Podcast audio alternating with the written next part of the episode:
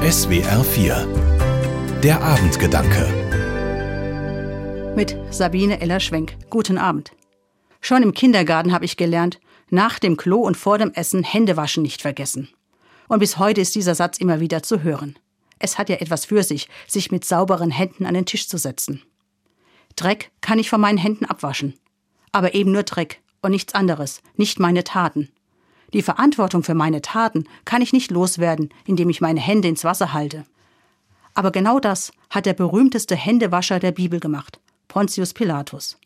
Der hat nämlich seine Hände öffentlich gewaschen und laut dazu gesagt, ich wasche meine Hände in Unschuld.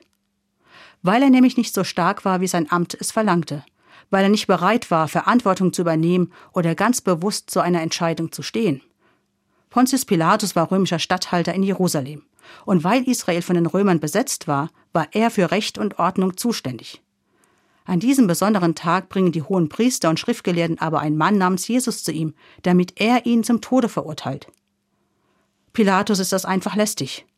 Was da genau vor sich geht, will er gar nicht wissen. Er will mit diesem Konflikt zwischen den Juden und Jesus nichts zu tun haben. Er will sich raushalten, ein reines Gewissen haben.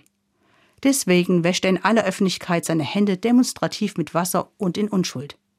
Damit zeigt er, ich habe mit dieser Tat nichts zu tun. Ich habe ein reines Gewissen. Das geht nicht. Ich kann mein Gewissen nicht mit Seife waschen. Ich kann meine Hände nach dem Klo und vor dem Essen reinigen. Aber mein Gewissen? Das kann ich nur reinhalten, wenn ich zu dem stehe, was ich tue und entscheide. Manchmal muss ich vielleicht auch Entscheidungen treffen, die mir nicht gefallen, aber dennoch richtig sind. Ich kann meine Hände nicht in Unschuld waschen. Ich muss zu meinen Entscheidungen stehen.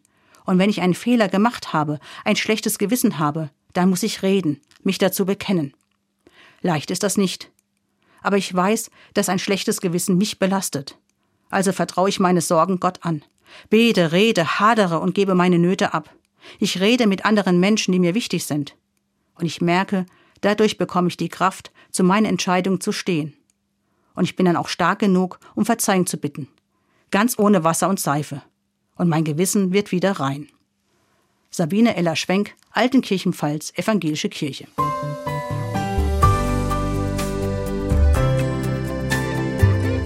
Die Abendgedanken können Sie auch jederzeit nachlesen und nachhören. Im Internet unter swr4.de.